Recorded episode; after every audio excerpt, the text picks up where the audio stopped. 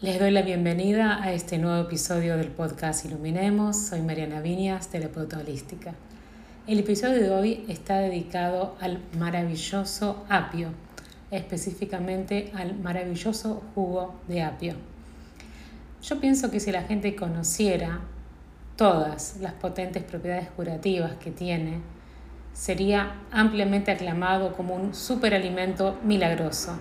Es, en mi opinión, una pieza fundamental para restituir la salud de todos nosotros, ya sea problemas crónicos, enfermedades llamadas autoinmunes, afecciones de todo tipo. No dejen que la sencillez del apio enmascare su fuerza. A menudo son las cosas más sencillas las que hacen maravillas en situaciones complejas. El jugo de apio, el zumo, como también se conoce en otros países, es uno de los mejores tónicos curativos.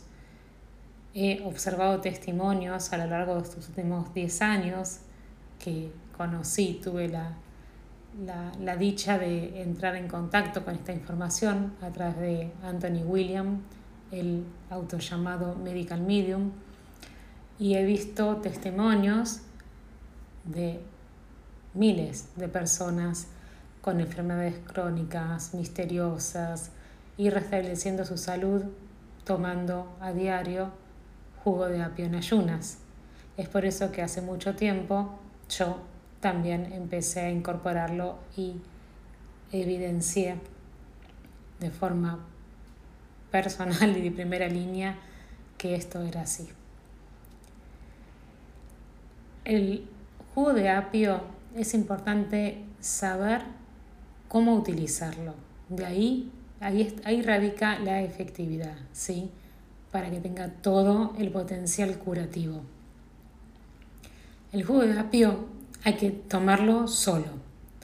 Si bien es perfecto consumir otro tipo de jugos verdes, ¿sí? el apio necesita ir solo, sin estar con añadido de ningún tipo y tampoco rebajado con agua o con hielo. ¿sí?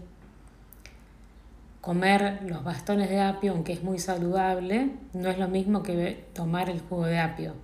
Cuando el apio se exprime, ya sea con una juguera o en una licuadora y luego eso es pasado a través de un colador, de, una, de un tipo, por ejemplo, de las bolsas para hacer este, quesos vegetales o para hacer germinados, es otro el efecto que tiene en nuestro cuerpo. Esos son los verdaderos beneficios. Hay que excluir la fibra al tomar el jugo de apio. Y esto se hace si es con una juguera, una vez que uno tiene el jugo, a su vez pasarlo por un colador. Van a ver que a pesar de ser una buena juguera, siempre queda un poco de pulpa. ¿sí? Esto es muy importante. Entre otras cosas, el jugo de apio aumenta y fortalece la bilis, ¿sí? Nuestra bilis, que es vital para descomponer las grasas, y las grasas en el cuerpo, ¿no? Las grasas que vamos consumiendo. También es necesaria para eliminar los desechos del cuerpo. Hay muchas cosas que el hígado tiene que lidiar día a día, como productos químicos específicos, contaminantes, patógenos, alimentos tal vez no en buen estado.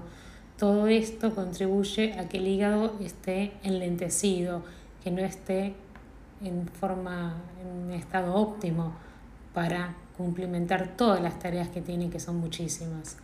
Entonces, les quiero explicar acá cómo tomar el jugo de apio para que obtengan el máximo beneficio.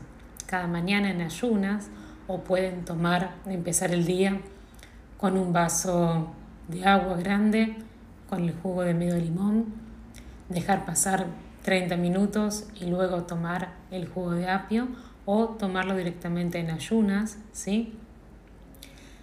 lo que se hace es, si no es orgánico o agroecológico, es lavarlo bien bajo el, idealmente agua de filtro, no usar el agua de red si es posible porque también está bastante comprometida y se puede utilizar algún tipo de cepillo para ir limpiando los tallos, sobre todo cuando hay tierra o suciedad. ¿sí?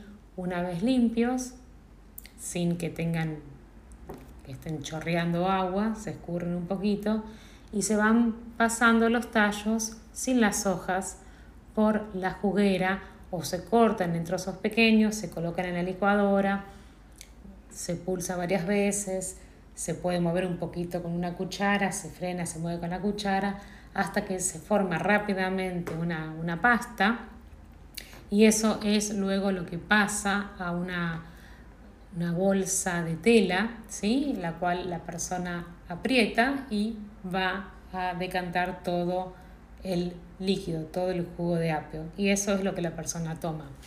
Para que tengan una idea de una planta grande, suele dar en general medio litro de jugo de apio, que es una muy buena cantidad para tomar a diario. Eh, la persona, por supuesto, puede empezar bebiendo la mitad o un cuarto hasta irse acostumbrando y luego ir subiendo y si se lo desea, por supuesto que se puede consumir más durante el día. O van a ir aumentando a medida que pasa el tiempo. Eh, es posible que algunas personas puedan experimentar algún tipo de cambio en sus movimientos intestinales al empezar a consumir el jugo de apio. Se trata de una reacción normal que pueden experimentar algunas personas que irá desapareciendo a medida que el cuerpo se vaya recuperando y de hecho es posible que noten que sus movimientos intestinales son más regulares y saludables que antes. ¿sí? Más eh, recomendaciones. Lo mejor es el jugo de apio fresco y bebido inmediatamente luego de hecho. Si por alguna razón no se puede, es importante beberlo hasta dentro de 24 horas siguiente a su preparación. ¿sí? Si un día se tomó a las 8 de la mañana, tratar de no pasarse de las 8 de la mañana del día siguiente para beberlo. ¿sí? Si no se puede beber por alguna razón en el momento, la mejor forma de conservarlo es un tarro de cristal con tapa guardado en el frigorífico o la heladera, no en el freezer. Si hubiera que frizarlo, se frisa y se va bebiendo a medida que se va descongelando. Sin embargo, las propiedades poderosas medicilanes van a disminuir cuando está congelado, por lo cual es mejor beberlo fresco siempre que sea posible. Si no se llegase a poder consumir el jugo de apio a primera hora de la mañana, la segunda mejor opción es entre 15 y 30 minutos antes o después de comer algo en cualquier momento del día. Yo les diría más 15, más cerca de 30 minutos. Sí, tampoco esta es una opción a, última hora de la tarde o a primera hora de la noche. ¿sí? 15, más bien 30 minutos antes de la siguiente comida. Entendemos última hora de la tarde como las 7 de la tarde. ¿De acuerdo? Pero bueno, siempre, siempre que sea posible, busquen tomarlo en ayunas.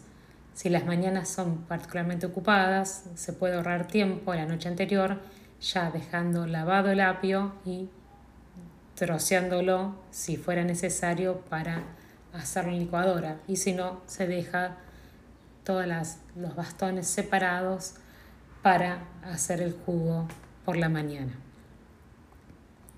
La forma de hacerlo, como les decía, es muy sencilla. Enjuagar el apio, idealmente con algún tipo de cepillo para quitar el exceso de tierra y pasarlo por una juguera.